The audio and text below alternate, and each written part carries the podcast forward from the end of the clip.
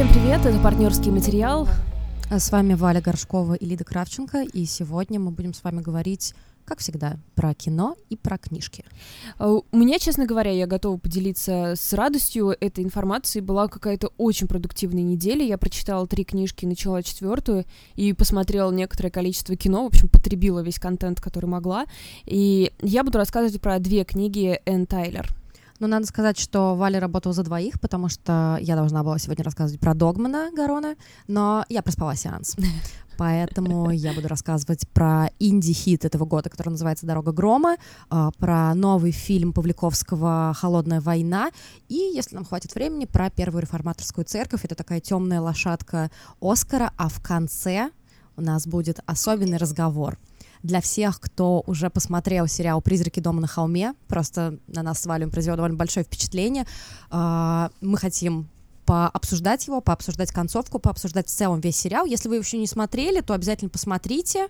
Да, но не слушайте, потому да, что мы, потому что наверное, мы... будем обсуждать с полностью спойлерами, потому да, что очень да. хочется обсудить все детальки. А, не то, что это какая-то информативная, скорее эмоциональная часть, но если, если вы не против таких вещей, то давайте. Я, если ты не против, начну с а, мемуаров Мишель Обамы и если вы хоть немного читаете по-английски, вам реально хватит языка, потому что я читала несколько отрывков, несколько глав, которые вот выкладывали бесплатно. Я, конечно же, я фанатка Мишель Обамы, но я точно так же фанатка королевской семьи в Британии, всех таких вещей, короче, меня легко купить. Netflix выкатил где-то 50 фильмов про Рождество с меняющимися принцессами, я собираюсь все посмотреть. Я посмотрела как-то один. А, это британский фильм, и он довольно плохой. Да. Но просто я с тобой, если да, что. Да, нет, конечно, они все ужасные. Я смотрела недавно, пока э, Диман был в командировке, я ночью включила его, я засыпала раз 15, но я ничего не пропустила. Великолепный фильм, обожаю такое. Короче, Мишель Обама. Она написала свою биографию называется «Becoming». Писал ее быстрее, чем господин Барак, который тормозит, мягко говоря. И поэтому она забрала себе все самые клевые истории, как она рассказывает. И просто интересно, у кого рейтинг выше сейчас? У нее или у ее супруга? У нее бешеный рейтинг. То есть там продажи, они только в Англии, если я не ошибаюсь, уже 500 тысяч продали. А то есть в Америке там какие-то просто гигантские тиражи. Просто чтобы вы понимали, ее буктур, кни... Э, как бы она поехала в тур в поддержку книги, Опра ведет ее тур, oh. и она собирает, она их проводит просто на стадионах, потому что это вот то, что она может собрать. Вы можете себе представить, как, я не знаю, какой-нибудь наш отечественный писатель едет в тур это первый вопрос, который предлагаю вам представить. И второй собирает на него стадионы. Но здесь, конечно... А, ну я начала с того, что с минимальным английским вам хватит, э, если вы тоже фанат, вам хватит вообще, чтобы ее понять. Она пишет очень просто. А, тем более, что, скорее всего, это написал призрачный. Я пытаюсь избежать литературного негра. Как это? Гострайтер? Да, гострайтер. Да, еще был фильм такой Гострайтер. Да, да, да. В общем, я подозреваю, что она не сама ее писала, хотя она говорит, что сама. Она рассказывала, что для нее на самом деле это была очень приятная возможность отрефлексировать последние 15 лет своей жизни, потому что они проходили у них в таком темпе, что ты не успевал вообще подумать, что произошло. И она говорит, что вот это там полгода, что она писала эту книгу, вообще офигеть полгода. Я прям представляю, как сейчас все писатели-любители закатили глаза. И она говорит, что, в общем, это позволило ей все это отрефлексировать. Там есть несколько таких сенсаций, которые она сдала. В первую очередь, это, конечно, когда она там... Все прочитали, что она никогда не простит Дональда Трампа за то, что он поднял вот эту волну с обсуждением, а, родился ли в Америке Барак Обама, имеет ли он право вообще быть президентом. Это была полная чушь и она очень злилась на то, что он сделал с ее семьей, потому что, если вы вообще помните этот скандал, это было очень грязно, и, короче, это было просто жесть. Еще, вот. насколько я знаю, именно после выхода мемуаров стал подниматься, стала подниматься тема о том, что у нее был выкидыш, кажется, она открыто Два об выкидыша. этом рассказала. Да, да, и она обеих дочерей, она зачала дочерей не естественным способом, а искусственным оплодотворением, да. Это очень смелая штука, и я не представляю, чтобы кто-то в публичном поле у нас, какой-то, уж тем более женщина-политик, призналась бы в такого рода вещах. Хотя непонятно, почему эта тема до сих пор кажется да, такой табуированной. конечно, конечно, тем более, ну, то есть это самое естественное, ну, теперь это естественная часть жизни людей. Искусственно зачатые дети, естественно, ничем не отличаются от естественным образом зачатых детей. И э, тот факт, что она вообще об этом говорит, это, конечно, классно. Вот, а, вот поэтому, э, если вдруг вы тоже фанат, я вам предлагаю по посмотреть какие-то бесплатные статьи. Я не думаю, что у нас ее переведут. По крайней мере, не при нынешней обстановке. Ну, почему Потому нет? что, мне У кажется, у нас же- даже не переводили книгу Барака Обамы про отца. Вот его предпрезидентскую книгу, мне кажется, у нас ее тоже не было на русском. Ну, надо, наверное, поискать. У нас все-таки есть маленькие независимые издательства, которые, возможно, могли бы на себя. Ну, да, Взять да. это. Но я бы сто процентов купила. Это великолепная женщина, я фанат. Но ты говоришь, что там написано довольно простым языком, Мгм. поэтому лишний повод Да, натаскать да, свой английский. Да. Ну, знаешь, никто так не делает на самом деле. То есть я постоянно так собираюсь поступить, но никогда. Окей, давай к твоим. Да, на самом деле сейчас я подумала, почему я так вообще решила сначала выкинуть из своего обзора первую реформаторскую церковь. А, Хотя на самом деле мне ужасно понравился этот фильм, я его совсем не поняла, вот такой вот ход. Я его посмотрела дважды, и первый раз он мне показался каким-то очень вторичным, темным, и я вообще не поняла, при чем тут причем тут какие-то хвалебные отзывы, и Мгм. второе, что это вообще не фильм Оскаровского порядка, в то время как букмекеры э, говорят о том, что очень велика вероятность того, что этот фильм номинируют э, как минимум на лучшего режиссера и дадут Этану Хоуку лучшую мужскую роль. А кто э, режиссер? номинацию. Режиссер этого фильма Пол Шрейдер. И на самом деле Пол Шрейдер больше известен как сценарист, он очень много работал с Скорсезе, он был сценаристом «Бешеного быка» и, если я не ошибаюсь, Мгм. даже «Таксиста».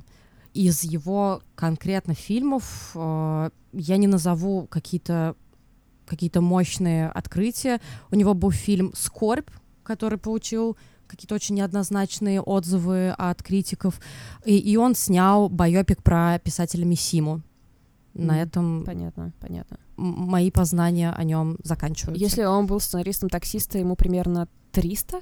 ну, лет сейчас? Да, да, он не молод, но при этом он снял очень такое интимное кино. В конце концов, нужно, наверное, рассказать о том, что там происходит. Э, Этот фильм рассказывает о священнике, который работает в церкви, который больше похожа на музей, М. потому что его основные обязанности это даже не проводить службы, а общаться с туристами, пытаться продать какой-то мерч, который там находится, и рассказать об истории этой первой реформаторской церкви, которая, э, если я не ошибаюсь, она, по-моему, укрывала у себя рабов. Там в какое-то время он показывает детям о том, что вот смотрите, вот тут был подвал, мы его сохранили, и там священники укрывали рабов от, собственно, рабовладельцев. Мгм. Почему этот фильм мне так понравился второго раза? Во-первых, э, потому что я тормоз. Во-вторых, потому что это, конечно, очень похоже на дневник сельского священника Брессона. Если кто-то не смотрел, посмотрите этому фильму «Миллиард лет». Мгм. Он, разумеется, черно-белый, он, разумеется, очень медленный, но это тоже то, что я поняла только, наверное, раза со второго или с третьего. Очень медитативный фильм о каком-то осмыслении себя и того, что происходит вокруг. Anyway, а, тоже священник, тоже живет довольно замкнуто, тоже пишет дневник и мучается какими-то непонятными болезнями. У этого Психологическими нет, или в смысле нет. живот а, в болит? случае с Брессоном у него была, по-моему, болезнь желудка. В случае с Первой реформаторской церковью ге- герой Итана Холка страдает, по-моему, чем-то связанным с почками. М, Вот такая понятно. гипердиагностика от Лидии Кравченко. И он э, испытывает кризис веры, разумеется, это же фильм о священнике, и он решает год писать дневник. Ага. То есть о том, что он испытывает по отношению к Богу, что он испытывает по отношению к своей профессии, при этом он параллельно довольно много пьет. И тут появляется героиня абсолютно-абсолютно недооцененная Аманда Сейфрид, которая почему-то у всех ассоциируется с такими старлетками, ее героини из «Мамы Мия» или прекрасного Джульетта. фильма «Да, Джульетта» или прекрасного фильма «Дрянные девчонки», но на самом деле нет. Аманда Сейфрид уже, как мы видим, сто лет как классная, зрелая актриса. И я очень надеюсь, что у нее будет еще какая-то серьезная роль, которая покажет, что, Мгм. черт подери, дайте ей дорогу, пожалуйста, она очень крута. И появляется эта девушка, которая рассказывает о своем муже, недавно вышедшем из тюрьмы за экологический терроризм, о том, что он хочет, чтобы она сделала аборт. И вот она просит священника А. поговорить с ее мужем. У мужа, разумеется, какая-то глубочайшая депрессия. Он говорит о том, что скоро будет экологическая катастрофа, о том, что нет смысла, о том, что он не хочет, чтобы ребенок жил в этом ужасном мире, в котором скоро не будет хватать ресурсов. Казалось бы, что это будет одна из линий повествования. Вот линия, связанная с этим экологическим террористом, другая линия, связанная с его работой, с девушкой, которая как-то обращает на него внимание. Но нет, это просто вываливается все в какую-то глубокую бомбу, просто огромную бомбу, которая взрывается в конце. Чтобы, если обойтись без спойлеров, я скажу так, что герой Этана Хоука очень заинтересуется экологией и то, что будет э, с нашим миром потом. Это абсолютно неожиданная развязка. И э, мне кажется, зритель не сразу понимает, как э, вообще мыслит этот священник mm-hmm. и как он приходит к тому, чтобы иначе посмотреть на проблему. То есть ты увидела обаяние какое-то со второго раза или что именно тебя... То есть сейчас ты рассказываешь, и кажется, как будто это действительно очень интересный сюжет вот в такой выжимке. Он с первого раза не считывается или что? Ну слушай, это же на самом деле всегда очень случайно. Это должно быть, ну, у меня, по крайней мере, это должно быть определенное настроение, это должно быть какое-то определенное время, чтобы ты его посмотрел. Мне показалось, что это скучное кино. Mm-hmm. Я не поняла, в чем там э, вообще главная мысль и почему э, метание этого священника заканчиваются таким образом, вот так, как они заканчиваются. Но потом я подумала о том, что, черт подери, надо дать этому фильму еще один шанс, и это одновременно интимное и при этом совершенно шокирующее кино. То есть почему-то первый раз меня не произвело такое впечатление та концовка, которая там произошла, но со второго раза я подумала, черт подери, это же, это просто такая, как это сказать, есть ну, есть вот это слово клаймакс в английском языке, да. как, да, как да, оно, да. всплеск, пик. пик, да, то есть э, такого состояния человека, который не знает, что делать со своей жизнью. В общем, я очень рекомендую всем посмотреть. Он уже сто лет как есть и на iTunes, и везде, где угодно. Э, в российском прокате я вообще не знаю, будет ли он или нет, скорее всего, его не предвидится. И я, конечно, буду очень рада, если он войдет в Оскаровскую гонку. Та работа, которую он показал, это действительно что-то это очень что-то трогающее изнутри. То есть mm. это очень глубокий фильм, который, ну слушайте, ну мне надо было два раза, чтобы понять, что там вообще происходит. Это, конечно, не говорит о моих когнитивных способностях хорошо, но тем не менее я очень всем рекомендую. Это очень вдумчивое кино, которое, конечно, лучше смотреть не когда ты гладишь белье. Как скажу по секрету, как я это сделала в первый раз, возможно, в этом была моя основная ошибка. Я на этой неделе прочитала две книги Энн Тайлер, я сделала это специально, потому что сейчас Анна Тайлер очень активно у нас переводит Фантом Пресс. А как ты думаешь, почему Почему ее начали ну, переводить? Да, Вообще то... я удивлена, что ее начали переводить только сейчас, потому что она, если я не ошибаюсь, профессор русской литературы. О. Она обожает весь этот... Э, она прочитала всех Достоевских, Толстых и Чехова знает наизусть, и это очень видно во всей ее литературе, поэтому она очень хорошо ложится на русскую действительность, причем у нее все книги, они немножко в безвремени, то есть там нет никакой острой привязки к моменту, ну, то есть она не настолько критическая, чтобы ты там как-то не принял ее. Но особенно если ты в целом глобалист, есть такое слово глобалист? Ну, теперь будет. Да, окей. Если ты глобалист, ты в целом понимаешь, что происходит в мире, какую страну э, что волнует. Я прочитала «Дилетантское прощание» и «Удочеряю Америку». Обе книги вышли в этом году, и у нас еще, по-моему, ждет одна или две книги, может быть, в начале 2019 -го. Она написала, типа, миллион. В общем, про саму Энн Тайлер, что надо знать? Ей довольно много лет. Она считается типа мастером отношений. Mm. Я, э, считается, что она специалист по браку, то есть все ее книги, они о браке. А как у нее самой дела, интересно? Он умер. Так что, Упс. да, да. Но когда я читала с ней интервью, ей постоянно задают вопросы типа, а что вы думаете об этой паре, а что вы думаете про эту пару? Какого черта она вообще должна говорить вам, что она думает? Меня очень удивили эти вопросы, но потом я поняла, что это просто потому, что считается, что она разобралась, как работает брак все ее книги о людях, которых, в принципе, все в порядке.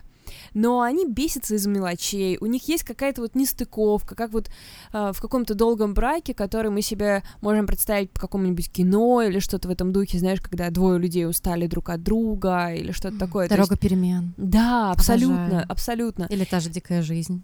Да, да, да. То есть у нее нет такого, что это супер классный счастливый брак, и он просто основан на том, что люди любят друг друга. Там всегда есть какая-то червоточинка. Uh, как я рассказывала в прошлый раз, у ее главных героев есть очень неприятные черты. Это, как правило, слабые мужчины с какими-то проблемами uh, социализацией. И я читала у нее уроки дыхания, катушку синих ниток и случайного, случайного туриста. туриста во всех этих книгах, причем за катушку синих, нет, за уроки дыхания она получила полицерскую премию. Неплохо. И потом она писала, блин, эту самую книгу все оставшиеся годы, все книжки до этого, что я читала, и «Дилетантское прощение», которое я прочитала сейчас, это все одно и то же. Весь а, это такой слабый человек, у которого сложности с общением, у него сложности с самим собой и с женщинами, он мелочный, он придирчивый, ну, я хрен знает, зачем про это читать. Ну, то есть один раз ты прочитал, потом такой, окей, такие люди бывают, я надеюсь, с ними не пересекаться. А, есть такое клише, когда критик пишет о ее романах, что она умеет находить красоту в мелочах. Вещь, которую подмечают типа в 90% э, случаев писателей. И уж точно это чеховская тема. Только у Чехова еще смешно.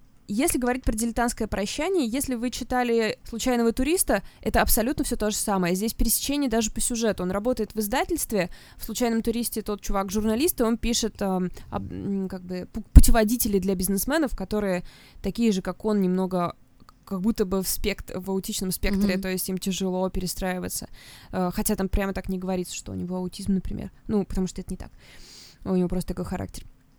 В «Дилетантском прощании» человек работает в издательстве, и они выпускают серию дилетантский, там, например, дилетантский ремонт кухни, mm-hmm. дилетантский рак. Типа для чайников, да? Да, то же самое, что и для чайников.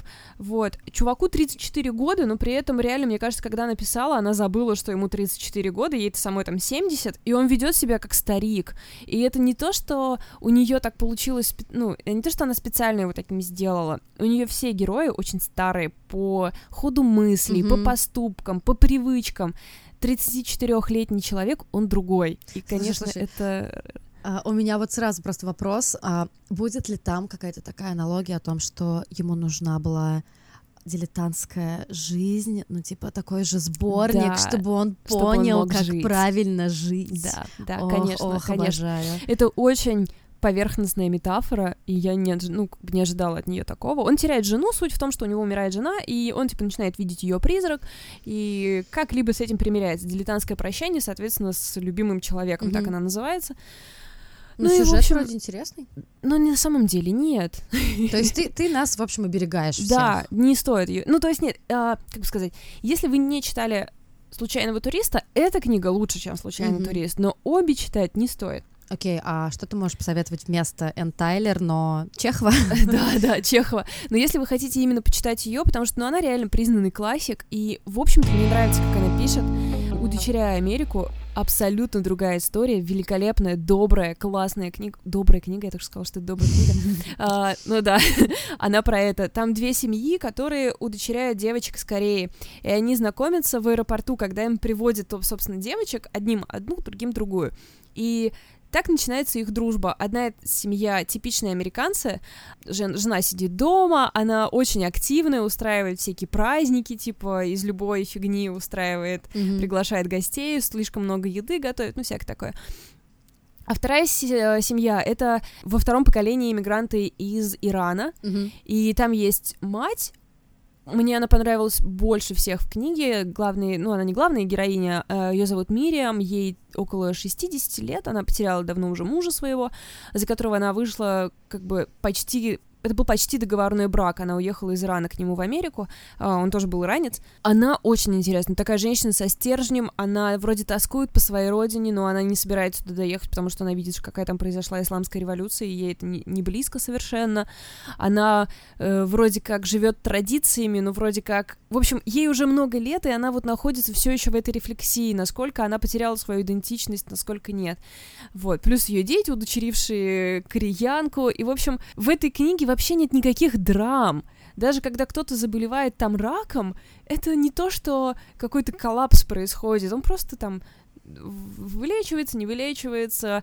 Мы просто переходим от одного года к другому. Вот тут был какой-то небольшой ураган, а тут там а, вот эти поругались, а потом помирились. Вот это праздник прощания с пустышкой, и ты вроде как читаешь, и не то, что ты ждешь какую-то развязку, это просто вот шесть лет одной семьи, шесть хороших лет одной семьи. И... Ну, я очень люблю такое. Да, мне очень понравилась эта книга. Она написана легко, она написана с душой, там очень много деталей. Вот она именно строится на деталях, потому что нет каких-то меняющих судьбу людей событий. Mm-hmm. То есть ты даже когда подходишь к какому-то моменту, тебе кажется, вот, сейчас, по идее, автор бы сделал там какое-то невероятное событие, и все бы начали вести себя в соответствии с ним, и их характер бы иначе раскрылись. Но нет, ничего такого не происходит. Они справляются с любой неприятностью, как справляются все семьи. Пережили и дальше движутся. И мне это очень близко. Вот а, удочеряя Америку, если особенно вы любите, я не знаю почему, но я очень люблю все эти иммигрантские штуки, когда люди пытаются разобраться в своем месте в стране, Я в последнее время что-то слишком много прочитала и все еще продолжаю, но вот это мне очень понравилась история. Слушай, ну я, наверное, продолжу тогда твою тему такую около иммигрантскую. Э, я посмотрела фильм э, Павла Павликовского «Холодная война». Mm-hmm если кто не знает, я напомню, что это польский режиссер, который, ну, в целом он такой космополит, потому mm-hmm. что он, по-моему, в подростковом возрасте переехал со своей матерью в Германию, потом он жил в Англию, и уже совсем взрослый он вернулся в Польшу и э, стал известен именно как польский режиссер. Это очень интересная история. Он принес Польше чуть ли не первый Оскар за лучший фильм на, на иностранном А-а-а. языке за Иду если кто-то ее смотрел. Это было не так давно. Да, это было не так давно, и сейчас он снял свой новый фильм «Холодная война», который, я уверена, у него вообще есть все шансы просто тоже получить опять Оскар. Иду, наверное, многие смотрели, потому что в тот год было такое противостояние с а, Звягинцевым. То есть в тот же да, год номинировали точно. Звягинцева, и, наверное, все очень за него болели. Но нет, Павликовский у него буквально из-под носа увел статуэтку, но целом, конечно же, очень заслуженно.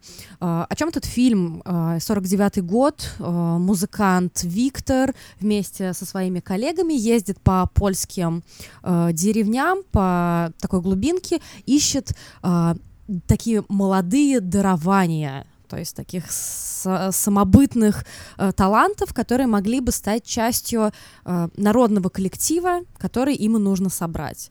Ну, то есть понятно, что самому Виктору приятнее джаз, и он хочет быть пианистом mm-hmm. и играть что-то более современное, но, извините, 49-й год — это сталинская Польша, и уже хорошо, что есть хоть какая-то работы. Изначально это напоминает такую, знаете, а, артхаусную фабрику звезд, потому что представьте себе такой большой особняк, туда сгоняют очень много молодых людей, кто-то умеет танцевать, кто-то умеет петь, они все в коридорах репетируют, и в какой-то комнате сидит бесперестрастное жюри, которое должно из них отобрать этот вот самый ансамбль.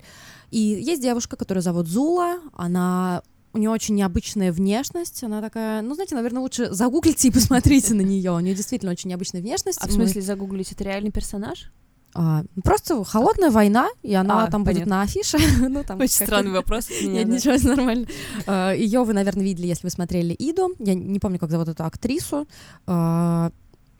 Они сразу друг друга влюбляются, потому что она приходит, э, начинает на пару петь с кем-то какую-то народную польскую песню, и такая, нет, подождите, подождите, я еще кое-что могу спеть. И начинает петь сердце, тебе не хочется покоя.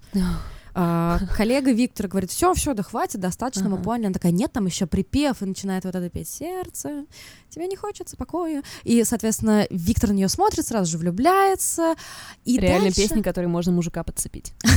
Нет, слушай, она ее очень красиво поет, правда. Это же классная песня. Она ее слышала где-то в деревне, куда им привозили э, веселых ребят. И дальше повествование строится очень фрагментарно. И в этом один, одна из главных особенности этого фильма. То есть, казалось бы, на что бы мне сходить в кино? Пойду ли я на черно-белый фильм про сталинскую Польшу? Ну, наверное, вряд ли. Но, тем не менее, этот фильм смотреть легко. Во-первых, потому что он идет полтора часа. Это такой довольно легкий хронометраж. По мне, так это вообще просто меня пожалели. Да. А второе, это то, что он очень фрагментарный и лаконично сделан. То есть сначала мы видим, как они встречаются впервые. Потом мы видим уже через какое-то время следующий эпизод. Они лежат в траве, где-то лето. Очевидно, что они влюблены. Изула говорит, признается в любви, но признается одновременно в том, что она на него доносит. Еще там через несколько эпизодов они уже находятся в Париже, а, потому что Виктор уже сбежал в Европу, они как-то там встречаются. И это все отрывочки буквально там по 20, там по 15, по 20 минут. Но эта недосказанность, она абсолютно не смущает, потому что есть какие-то вещи между строк, которые совершенно абсолютно понятны. То есть, например, момент, когда Виктор предлагает Зуле сбежать, когда они находятся на гастролях в Берлине, потому что их ансамбль пользуется большой популярностью, и он ее ждет около этого места, где пока еще нету Берлинской стены, они еще могут mm. убежать, это какой-то 50, там, 50, 51, 52 год, а, но она не приходит, и нам особо не объясняют, почему она не приходит, ну, там как-то, ну, мы сами все прекрасно понимаем, ну, потому что такие отношения, она там не уверена, и еще что-то такое, и очень большой соблазн сказать о том, что холодная война, это про холодную войну между там коммунистами и Западом, это холодная война там между режимами, там все такое. По мне, так это просто история любви. Это холодная война между мужчиной и женщиной. Ну, извините, это, возможно, банально, но я абсолютно убеждена в том, что это тупо романтическая история. Ну, не тупо, конечно, но что это действительно, это просто романтическая история, что люди в паре очень часто совершают разные ошибки, они сходятся, потом они расходятся, они там уже сгоряча что-то делают, и э, вот этот фон геополитически, он нужен для того, чтобы показать, что они просто не могут жить этой своей жизнью. Насколько сейчас э, наши ошибки кажутся обычными, естественными, и настолько же тогда они могут... Цена слишком высока. То есть это может быть, я не знаю, если обойтись без спойлеров, 15 лет лагерей, например, за какую-то просто ошибку, которая сейчас кажется абсолютно естественной. То есть э, невозможность любить, невозможно делать так, как ты считаешь нужным в тот конкретный момент. И это очень красивая эстетская история, она очень красиво снята. У него этот его постоянный оператор, который снимал уже Иду, он совершает, делает просто какую-то магию. Этот черно-белое, это монохромное изображение. Это все очень красиво снято. И, безусловно, я уверена, что это о любви, mm-hmm. а не о mm-hmm. политике, по большей части о любви на фоне политики. И финальный титр посвящается моим родителям, но все, по сути, все объясняет о том, что это еще очень личная история. А. При этом это очень отстраненное кино, как ни странно. То есть я смотрела, и я из тех людей, которые очень любят поплакать в кино. Mm-hmm. То есть вот каждый второй фильм, там, от «Тайны Коко» до, я не знаю, там, э, даже не знаю, как, до «Ла Ла Ленда», я обязательно буду реветь. Тут как-то у меня не возникло каких-то очень больших эмоций. Я смотрела рассказ о любви, но на себя это очень сложно все перенести. Возможно, так и было задумано, что тебе вот показывают герметичную историю. Смотри на нее, наслаждайся ей, но какого-то эмпатического чувства она не вызывает. Mm. Ну, эмпатическое чувство это все-таки тоже очень субъективная штука, то есть ты можешь оценить э, качество его работы, да, но Uh, возможно, ну, кого-то это заденет Но в мои, самое сердечко. Мои спутники со мной согласились. То есть три из трех ну, знаешь что, ты выбираешь таких друзей по себе. Ну да, возможно, возможно, так и есть. Ну, в любом случае, я очень рекомендую это посмотреть. В сотый раз скажу про Оскар, если кто-то следит, потому что я думаю, что ближе к февралю наш подкаст немножко накренится в эту сторону. Если вы за этим следите, то обязательно посмотрите, потому что это явно будет один из номинантов и вероятных победителей. Давай, прежде чем ты расскажешь про следующий фильм, я сделаю анонс книги, которую я буду обозревать в следующий Давай. раз. Потому что, хотя я ее практически закончила, я все-таки не хочу про нее рассказывать сейчас, чтобы тоже не сильно нагружать, но Книга называется «Сочувствующий», ее написал Вьет Хан Гуэн, он вьетнамец, и это история про революцию красных кхимеров в Вьетнаме.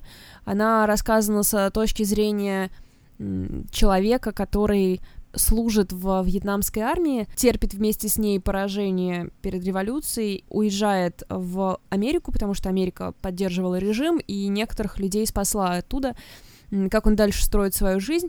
И такая важная для всего деталь, кроме этого, он является шпионом Красных хмеров? Э, коммунистов? Да, коммунистов. Он является шпионом коммунистов, верит в коммунизм всем сердцем и уезжает, то есть он уехал в Америку до того, как он увидел, как революция победила. То есть он вырвался на последнем самолете, потому что его кураторы сказали ему, что поезжай со своим генералом и, значит, сообщай нам, если он будет готовить сопротивление. Ему пришлось уехать в Америку. Он очень грустит из-за этого, потому что он хотел увидеть, э, как э, восторжествовал то, за что он боролся столько лет. Но мы с вами прекрасно знаем, как он там восторжествовал, и начался полный кошмар.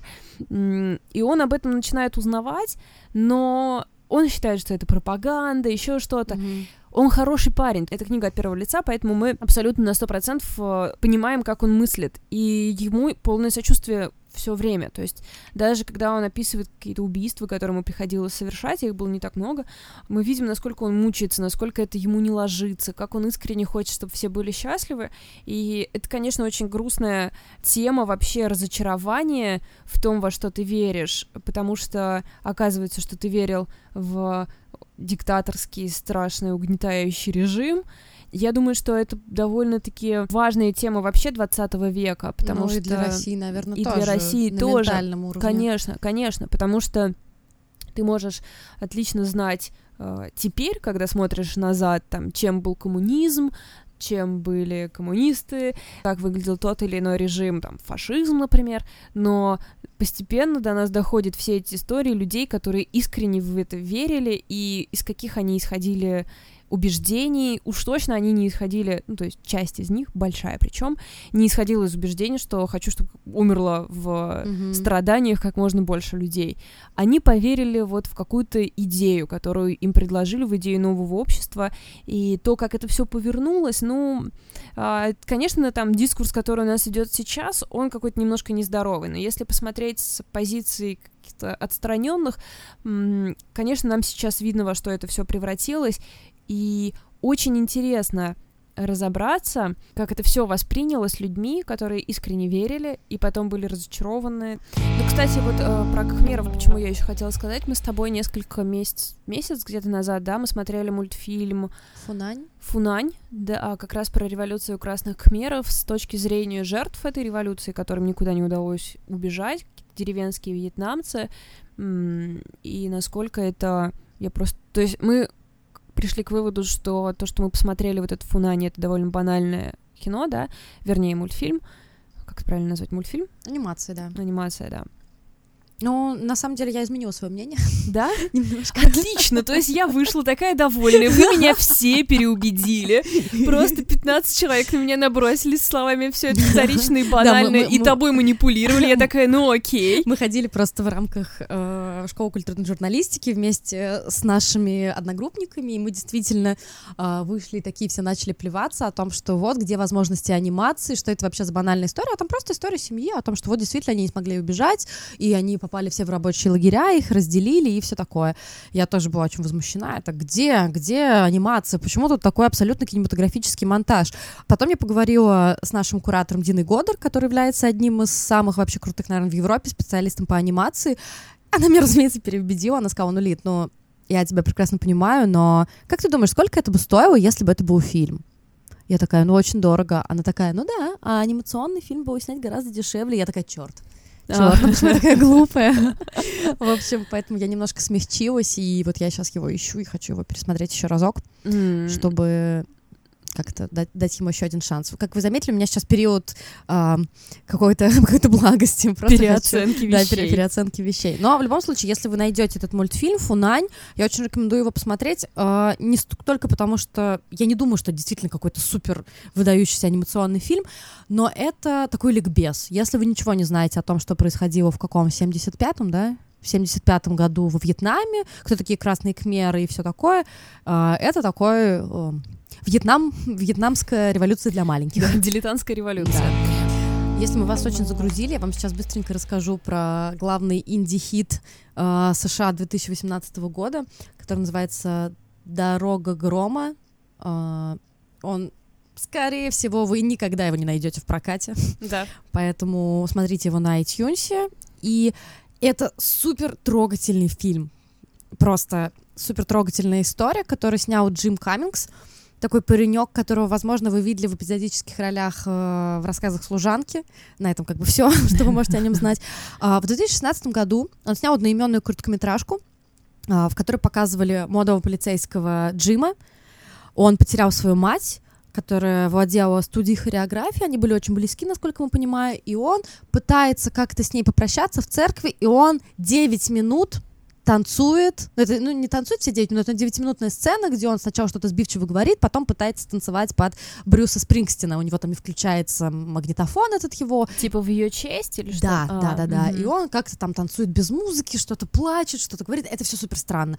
Санденс, разумеется, Просто вообще они там все сошли с ума от счастья, дали ему сразу э, главную премию э, в сфере короткометражного кино. И вот спустя два года он снял полный метр, который, собственно, начинается с того же самого, что этот полицейский Джим э, очень странно прощается со своей матерью. И это очень показательно. Такое ощущение, как будто этот Джим э, как и нам всем кажется, в какой-то момент пропустил тот урок нормальности, как себя нормально вести, как нормально э, принимать то, что твоя мать умерла, нормально танцевать на ее похоронах или нет. И он все время всем, когда ему люди говорят, ну как бы э, ты танцевал на похоронах, он такой, это нормально, мне сказали, что это нормально. Он пытается найти эту норму, хотя понятно, что он абсолютно псих. Он пытается быть нормальным отцом, э, своей дочери, он сейчас разводится с женой, он делает ей комнату, которая полностью состоит из розовых стен, розового покрывала, розового пола и всего прочего, потому что он думает, что это нормально. Хотя его дочка говорит, ну как бы мне прошлая комната тоже нравилась, тоже было окей.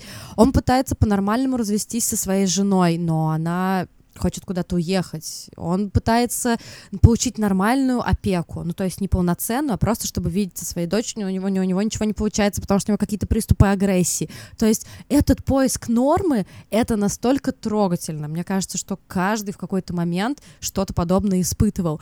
Я не скажу, что это какой-то шедевральный фильм он снят довольно тривиально для многих независимых э, лент э, в США.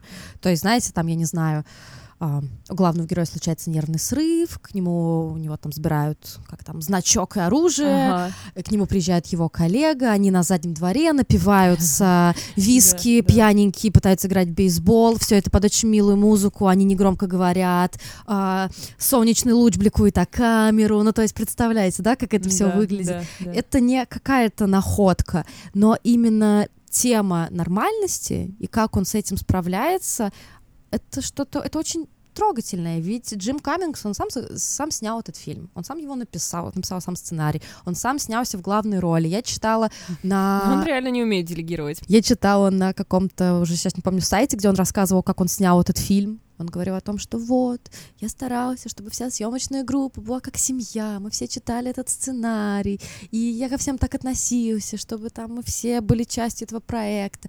И действительно это получилось, наверное, у меня такое ощущение, что этот комикс, он сам вот такой вот, как весь этот фильм. Да. Какой-то такой весь немножечко неуспокоенный, который ищет норму, который понахватался везде, делает что-то, может быть, вторичное, но действительно что-то очень близкое. Mm. Короче, ребят, я купилась. Я купилась. Это были прекрасные полтора часа. Я опустила слезинку. Там очень страшный, на самом деле, конец. То есть концовка там просто... Я не ожидала, что так все повернется. Так, отлично. Вот. Ну, я заинтриговываю. Да. А как... Подожди, а что, как называется? «Дорога грома». Да. Угу. Вот. Поэтому если у вас будет какой-нибудь вечерок, когда вам нужно что-то такое что-то инди. Давай такое, когда хочешь. Хочешь, просто подайте мне сюда современное независимое американское кино. Вот, пожалуйста, «Дорога грома». Не 57-го года, ребят. Не надо. 57-й год — это немножко не то. 2018 на этом мы прощаемся с теми, кто не посмотрел э, не посмотрел сериал, сериал «Призраки дома на холме», а также с теми, кто не хочет слушать наши визги по этому поводу. И спойлеры. А, да, потому что сейчас мы будем обсуждать его. Напоминаем, что у нас есть сообщество, оно называется партнерский, партнерский материал, материал потому да. что так называется и наш подкаст. Можете туда вступить, если вам удобно ВКонтакте следить за обновлениями. Если вам удобнее в Телеграме, то наш Телеграм-канал у Лиды про кино Open Cluster и такой же чат, очень классный. И мой канал про книжки называется «Страница 17». На этом пока тем, кто отключается. Привет тем, и кто привет с нами. Да, да, тем, кто любит хорроры, и тем, кто потратил сколько, 15 часов или около, 10 часов около. своей жизни на сериал «Призраки дома на холме». Слушай, вот сразу начну. Да, можно просто брошу С места в, в карьер, пожалуйста. Ненавижу хорроры просто всей душой. Я терпеть не могу, когда меня пугают, и я совершенно искренне, не возмущаясь, как бы не снобски, но я правда не могу понять, какое удовольствие, например, находишь ты, потому что ты смотришь очень много хорроров. Я не могу этого понять. Я смотрела реально с э, асосом открытым на смартфоне, и когда были страшные моменты, я начинала выбирать штаны, а Дима мне просто объяснял, что на экране происходит, потому что это слишком страшно для меня. Просто, чтобы вы понимали, насколько это страшный сериал, в некоторые серии я тоже смотрела с асосом открытым на смартфоне, потому что, например, пятая серия там супер страшная. Раз мы говорим с теми, кто смотрел, момент, когда сестры едут в дом, там пред предпоследний, предпредпоследний, mm-hmm. когда они спорят, и Нэн выпрыгивает с заднего сиденья. Ну, не знаю. Серьезно? Я просто закричала, я заляпала очки руками, я просто ну заорала весь голос. Ну, это был самый страшный момент для меня. А, слушай, хорроры — это... Для меня это аттракцион, для меня это такая проверка на прочность, и у меня такая... Я ее не прошла. У меня такая драматичная история, потому что в 14 или в 15 лет я посмотрела японскую диалогию «Проклятие», и после этого, мне кажется, лет 5 я мыла голову а, не под душем, а просто опустив голову, потому что если кто-то знает, что там есть момент момент, когда э, девушка, ну, моет голову, собственно, и нащупывает в своих волосах чужую руку. Это Я вам говорю, ребят, После того, как ты мне про это лет, рассказала, пять лет я мою ты голову мне об иначе. этом просто рассказала, а я, когда мою голову, каждый раз про это думала, а это летом было, а я даже этого не видела. Окей, ладно, давай вернемся, начинаем флудить, да, и в любом случае это такая проверка на прочность для меня, поэтому я очень много смотрю хорроры, и меня действительно не так легко напугать. Но «Призраки дома на холме», э, им действительно это удовольствие. Майкл Кеннингс, Каннингс, Коннингс. Просто сейчас буду перечислять, возможно, его фамилию, потому что я забыла, как его Ну ладно, забей, никому не важно. Каннингем, Каннингем. Майкл Каннингем, Окей, да. хорошо, тебе важно. Нет, я не знаю, господи, вырежи это потом. Никто не знает ни фильм «Окулус», ни все, что он снял. Короче, это действительно очень страшный хоррор, но у него есть несколько особенностей. И первое, когда вам вообще когда вы вообще переживали за героев хорроров? Да насрать на Реально, них всегда да, вообще просто. Да. Да максимум, что мы можем из себя выжить, это «Эй, идиот, зачем ты туда Да, бежишь? Вы да. придурки, зачем вы разделяетесь?» Это очень понятная штука, потому что если бы хорроры были с большим уровнем эмпатии, никто бы их никогда не смотрел. Ну, потому что, ну, Ну это, да, это была ну бы да. совершенно, совершенно другая история. Так вот, с «Призраками дома на холме» до слез, до слез их Да, жалко абсолютно. Мгм. Про всех написаны отличные истории. Вот а, у меня, конечно, там все равно выделились любимчики, но вот когда ты смотрела там до, до развязки, а, ты думала, сколько из них погибнет? Я, если честно, об этом не думала. Серьезно? Да. Я была уверена, что они убьют больше героев, и я была очень счастлива, когда они там спасли брата все-таки, и что там в итоге только три члена семьи оказались мертвыми. Ну, с самого начала плюс было они- понятно, что папка умрет. Как бы это было Да, понятно с самого конечно, начала о том, конечно. что как-нибудь там что-то он с кем-то Да, да, договорится из-за да, того, да. что они его все ненавидят и все такое. Да, да, ну, конечно же, они примирятся с ним, и после Ну этого да. он умрет, окей. Но я думала, да, что они убьют больше, я рада, что этого не произошло, потому что я к ним ко всем привязалась, и они все заслуживали второго шанса и все прочее. А, Конечно, близнецы — это просто то, что меня абсолютно добило. История близнецов. Во-первых, Люк, а, с ним произошла... а, это который брат-наркоман, Да, один да. младший из близнецов. С ним так классно просто выстрелили этот сюжет. То есть, смотрите, в детстве, когда ему вот было 6 лет, ему же никто не верил. Да. Все говорили о том, что вот, да что ты там придумываешь, взрослые мальчики отличают реальность от вымысла. Мгм. И кем он становится в итоге? Наркоманом, которым никогда никто не верит. Да. И это так круто просто. Как они здорово это мгм. сделали. И э, в финале его серии, вот которая от его лица ведется, когда он, э, когда мы видим, что он приходил к своему брату не для того, чтобы ширнуться, а для Да. того, чтобы взять деньги, А чтобы ведь мы ему тоже девушку. не поверили, Да, потому мы что тоже когда мы подумали, первый раз «Ну, видели мы же не его- знали его. Да. И это было настолько трогательно и Мгм, просто, да. ну, удивительно, как они это сделали. Вообще, меня, честно говоря, немного раздражало в определенные моменты. Ну, потом меня это прошло, потому что все-таки я как-то полюбила его всем, всей душой. Меня раздражало, что родители, которые сами чувствуют, что что-то не так, не верят тому, что говорят им дети. Но с другой стороны, там был такой момент,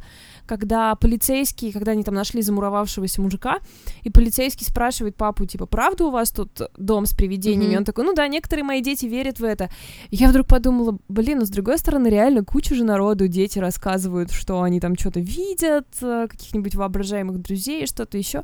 Но меня, конечно, да, потрясло, насколько они невнимательны друг к другу, хотя, казалось бы, это семья а, любящая. У них же очень любящая мама. Конечно, Ну да, они вот все на очень да, конечно, они видно. все очень повреждены ее смертью, вот этой страшной и странной, но все-таки какая-то основа в них заложена с большой любовью. Они все любят друг друга. И, конечно, то, как ну, повер... ну, как-то невнимательно друг к другу отнеслись, меня это очень удивило. Но На самом деле, меня этот сериал покорил вот из-за того уровня эмпатии, о котором я уже говорила. И второе — это а, несмотря на то, что там не очень сильные актеры все, ну давайте признаем. Да, Например, да, да. а, парень, который играл старшего брата Стивена, он просто просрал абсолютно всю свою линию. Это же это же насколько у него крутая линия. То есть представьте, он настолько боится своей генетики, настолько верит в том, что у них психические заболевания, что он сделал себе вазектомию. да, да, да. Это да. же можно было выжить и сделать Мгм. абсолютно драматическую историю. Мгм. Но нет, актер просто полная деревяшка. Да, но- да, есть такое. окей. Мгм. Но при всем при этом эти семейные отношения ты задумываешься о том, что ты сначала такой, да блин, почему они друг другу не Да, верят, да, да, да. почему они так плохо друг к другу относятся, а потом ты начинаешь задумываться о том, что, а если бы у тебя в семье такое произошло, ты бы что, сразу был бы весь такой добрый и понимающий и все прочее, мы все гораздо давать советы, но они очень реалистичны в плане их поведения. Мгм. О том, что, ну да, им жалко эту несчастную Нелл, им жалко о том, что она была, а, у нее были как не думали, психические расстройства, о том, что ее прекрасный муж умер от аневризмы, абсолютно чудовищная история, просто Да. выплакала все слезы вообще, на ней. Вообще, Мне так было вообще. жалко. Я так надеялась, что он просто ушел куда-нибудь или что-нибудь М, такое. Ну нет. Кстати, знаешь, еще вот я хотела вернуться к старшему брату и к тому, что все, ну, актеры так себе. Вот та серия, которая условно снята одним кадром, ну, там есть, Мгм. по-моему, три или два резких перехода. Ну, кажется, там видно, как какая разная, какой разный уровень игры у всех актеров, потому что нету дублей, где они там нету того, что режиссер может что-то переговорить, и то есть это тот случай, когда ты как будто в театре сидишь, то есть ты прям видишь игру. Мне вот это немножко, ну не то, что не понравилось, я тоже потом, притом она такая страшная, потом становится, что тебе вообще похрену. Да, это очень сильная Да, серия. Но насчет старшего брата, вот со сценарной точки зрения, мне, наверное, эта история понравилась больше других, потому что он сам не понимал. Вот когда папа ему сказал, что ты сам не знал, что ты видел, Ты ходил к люку к домику на Да, дереве. они- У него не было домика на Вообще. дереве, у меня не было времени его строить. И просто мы сидим такие, пипец. вообще как мне так понравился возможно?» этот ход, да. Это было и очень я- круто. И мне очень жаль, что они так мало дали этих примеров. Мне хотелось увидеть больше, что он думал, что есть, а этого на самом деле нет. То есть он был уверен, что он вырос здоровым человеком, который никогда ничего не видел. То есть этот часовщик — это какая-то не очень убедительная тема, потому что непонятно, как он умер, там чего. Ну, то, что вот он видел часовщика. Ну да, да, да, да, да, с усами Вот. Но мне очень понравился вот этот ход, когда папа ему домиком, сказал, да. да, что домика не было на дереве. И, кстати, вот это то, о чем я тебе писала, когда ты еще не досмотрела. Помнишь, когда дети приносят что-нибудь э, экономке и говорят, Мгм. я нашел это в детской комнате, она Мгм. такая, в какой комнате? Или там парень, я нашел, там, он в, в какой комнате? Мгм. Я такая, Или я пошла в библиотеку, Да, говорит да, мать. да, Чё, да. библиотека? Да, и вот эта экономка, она всегда удивляется. И я подумала, да, походу в доме что-то не так с комнатами. И когда мама рисует еще странный план, я подумала, что вот это оно. То есть оказалось все немножко проще, но мне очень нравятся вот эти разложенные подсказки. И так как я не могла догадаться, хотя, наверное, многие догадались, что Ну, они я догадалась, что это красная да, комната. Ты догадалась, я, да. походу, нет. И... Но мне очень нравилось это ощущение, когда ты видишь подсказку, но решить ее не можешь, и вот мне, мне понравилось, было приятно. В общем, действительно сильный сценарий. То Да, есть сценарист идеи. просто Слушай, а какой-то очень крутой. Ты говорила, что это, когда мы тогда его анонсировали, ты говорила, что это по вселенной какого-то фильма. По Ты вселенной фильма «Призрак дома на холме». Ты смотрела Я его? смотрела сто лет назад. Ну там Он- есть что-то общее или что? Там есть общее то, что это фильм. А, Ой. Ладно. Там есть вообще то, что это дом, то, что там тоже происходят какие-то паранормальные явления, там другая семья. Ну, то есть все, просто какие-то тоже призраки, которые их гоняют. Я не смотрела ремейк, который вышел, по-моему, в 90-х, и он, по-моему, какой-то вообще абсолютно коммерчески был неуспешный, и, да и некоммерчески. Вот. Но на, на этом все. То есть то- только то, что дом, в котором происходит какая-то чертовщина. Но я уже запланировала просмотр этого фильма, потому что я хочу найти какие-то связующие А, части. Да, возможно, Ха- какие-то ну, пасхалки, которые там ну да, но я, отложены. насколько помню, ничего там нету общего. Мне, кстати, еще понравилось, и когда в конце он уходил, мы видим, что призраков на самом деле гораздо больше, чем Мгм. историй, которые мы увидели. Я так полюбила всю эту атмосферу, весь этот мир, что я нафантазировала, что было бы прикольно какой-то ситком про то, как куча призраков живет в этом доме, потому что большую часть времени они же там без людей. Ну да, и что тут, тут есть такая семья, такая семья, еще что-то. Как они вообще там уживаются и чем они занимаются, довольно забавная была бы тема. Друг с другом, видимо, да, постоянно. наверное. Типа, блин, можно я испугаю эту девочку? Нет, она моя. Кстати, и интересная мотивация тоже призраков, потому что практически никто из них не пытался, то есть их не призраки пытались убить, а дом. Ну А да, мы боимся призраки — это призраков. жертвы, да. Да, и то есть то, что на девочку кричала женщина со сломанной шеей, мы узнаем, что это просто испуганная та же самая девочка. Это просто... Слушайте, я офигела. да. Это был настолько да. крутой ход. Ты говоришь, Вообще. Дима догадался. Дима догадался, да.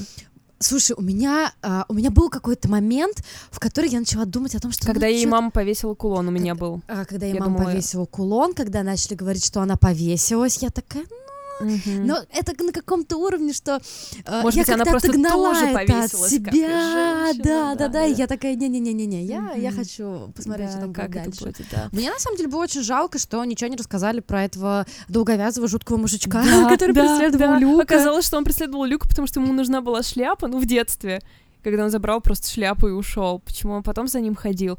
Ну, он показался просто каким-то любопытным. Ну и да, там в последней серии что-то объясняется, что не смотри на него, он питается страхом, А, что да? такое. Ну, пришла пора, мне кажется, посмотреть последнюю серию. Да. И Слушай, она да. плохая. плохая серия, и все закончилось слишком сладко. С другой стороны, я не могу, знаешь, как во мне борются два человека. Один понимает, что это слабая серия, и все слишком голливудски закончилось. Другая половина говорит, спасибо, теперь мне не так страшно. Я рада, А, что ну. хэппи-энд, все счастливы. Вот эти ребята воссоединились, хоть они мертвые, их можно вообще приходить навещать, то есть вообще никаких проблем. Не, Как ну, было с девочкой Эбигейл. Такие, типа, ладно, она у нас умерла, но мы не расстроились, потому что мы сейчас будем ходить к ее призраку. Типа, максимальное спокойствие. Слушай, ну они переборщили немножко с призраками и с взаимодействием с ними. Призраки стали слишком реальными, что типа, ну М. окей, пойдем, вот Нелл тут ходит, ну окей, мы с ними пообщаемся. Да. Это же должна быть какая-то сакральная история. Это должно быть, ну окей, пространство есть определенное, Мгм, да, в котором все мгм. это происходит, но все равно должно быть больше каких-то условий. А тут она просто ходит, там же у каждого был какой-то Да, свой кошмар из этих четырех детей, когда они оказывались в этой комнате, все кроме, ну, а- отец остался в коридоре. Там были... У Люка, наверное, был самый... Наверное, мне понравился больше всего Люка, потому что я понимала, как ему хочется остаться с мамой, и он один из тех, кто скучал по ней больше всех. И вот эта вот белая комната, это чаепитие довольно жуткое. Мне кажется, вот, наверное, он. Но мне М. понравился старшего брата больше всего кошмар, потому что... Когда он думал, что он в будущем уже со своей женой. Да, Мгм. и я причем, наверное, чуть пораньше догадалась о том, что он еще там, ну, потому что один из моих самых любимых хорроров это 1408, если ты смотрела, это по Кингу, по Да, маленькому да, рассказу. да-да-да. Там же тоже он в этом отеле, в этой, в этой проклятой комнате. Мгм. Не может оттуда выбраться, и его несколько раз ему кажется, что он уже выбрался, а оказалось, оказывается, что он все равно в этой комнате остался. Я очень люблю этот прием, он меня ужасно пугает. И э, тут такая же история. И когда она внезапно начинает, его жена начинает говорить ему этот монолог о том, Да. что да ты вообще ни хрена не знаешь, что там как-то жестко, что ты там не высрал на своей бумаге, вот это вот все. Да. И мы понимаем, что это для нее нетипично, потому что она Мгм. вроде как более сдержанная женщина, и Короче, это, это очень И круто какая было. классная игра у этой актрисы. Она прям реально Да, э- сильная. эта актриса классная, в отличие Она, от... причем, да, э, сильнее некоторых внутри. Кстати, еще мне очень понравилась тема с надписью на стене, когда Нел ругает маму за то, что она написала свое Да. имя, а потом come home Nell, Welcome а потом home, welcome Nell, да. home Nell. То есть здесь еще какая-то штука со временем очень тоже прикольная. Да, они пытались как-то это обыграть, а Нел, призрак Нел, что-то говорила о том, что я всегда думала, что время — это Да. одна прямая линия, на самом деле события на нас падают там как дождь или что-то такое. Но это говорила. тоже не удалось. То есть, типа, ты не можешь в одном при... в одной сцене этот ну, использовать таким образом, а в другой сцене не использовать. То есть, ведь на самом деле события были хронологически правильные, Но для нее нет. а для нее нет. Для нее нет, потому что она же видела везде себя, Да, вот эту да. даму со сломанной И как бы шеей. непонятно, с чего вдруг. Ну, то есть, это же не может такого быть, что... Но Ну, это не должно быть, кстати, объяснено, мне кажется. Вот это такая просто временная петля. для нее одной. Ну, для нее одной, у нее такая ну, я история. не знаю, это очень странно. Мне кажется, на самом деле, что этому сериалу бы побольше денег и побольше сезонов. Я бы, Сезонов? я бы это посмотрела, только эту историю, на два сезона, потому что а, такое ощущение, как будто им не хватило времени. Но Может честно, быть. очень многие моменты остались какими-то, ну, как будто бы недорассказанными. Очень хотелось вот именно, знаешь, этой мякотки. То есть я бы с удовольствием посмотрела серию про а, вот этого мужика долговязого, опять же, да, который ну, да, пугал Люка. Ну, да. То есть, ну, у меня не было ощущения, что там что-то затянуто. Мне казалось, что даже наоборот не дорассказали что-то. Я бы посмотрела, например, две серии о том, как мать сходит с ума в исполнении, кстати, прекрасной Карла Гуджина, который просто, Мгм. ну, а, она вообще best of the best. Да, ну, я да. вообще ее, в принципе, люблю, она супер крутая. И она реально очень страшная была. То есть вот эти ее улыбки, ты вроде смотришь, она улыбается мило, но вроде это такая до смерти страшная улыбка. Ну, то есть ей прям, правда, это удалось классно. Лида просто микрофон опрокинула. От страха. В общем, если вы посмотрели «Призрак дом на холме», если вы послушали, как мы тут треплемся, и вы очень тоже хотите высказаться, Как уже Валя сказала, у меня есть кластер-чатик, который тоже можно найти через телеграм-канал Open Cluster, и у нас там 40 прекрасных человек, которые готовы вместе с вами потрепаться. Мы и, все... по-моему, кстати, «Дом на холме» все посмотрели, да. поэтому можно смело вообще устроить Мы там. все очень любим это дело, поэтому приходите, давайте общаться, давайте обсуждать. Ну все, пока. Пока.